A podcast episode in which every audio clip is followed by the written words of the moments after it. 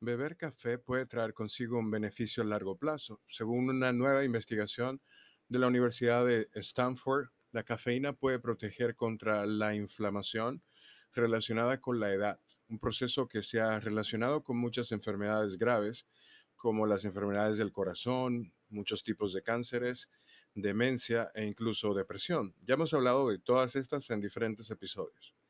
Los científicos realizaron un estudio multinivel para llegar a esta conclusión. En primer lugar, analizaron la sangre de personas de 20 años y de personas de más de 60. Encontraron que los participantes mayores tenían una mayor actividad de genes asociados con la producción de cierta proteína inflamatoria llamada interleucina IL-1-beta. Luego examinaron la sangre de los participantes mayores más de cerca los investigadores descubrieron que las personas con una mayor activación de esos genes informaron beber menos cafeína que los del grupo de baja activación. También eran más propensos a tener presión arterial alta, arterias obstruidas, un factor de riesgo de enfermedades cardíacas, y concentraciones más altas de la IL-1 beta en la sangre. Los científicos querían ver si esa proteína era responsable de los efectos nocivos para el corazón, por lo tanto, inyectaron a ratas de laboratorio con sustancias que aumentaron la producción de IL-1 beta.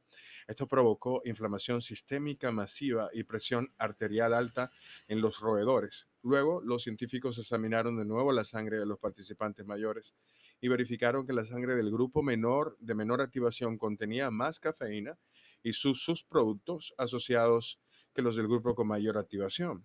Los científicos realizaron un experimento más añadieron compuestos que causan inflamación en las células del sistema inmunitario en el laboratorio y luego agregaron cafeína a la mezcla.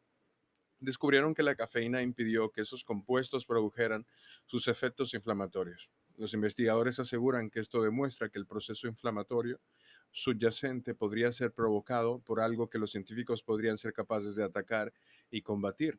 Esto puede ayudar a prevenir y tratar las enfermedades del corazón y ciertos tipos de cánceres.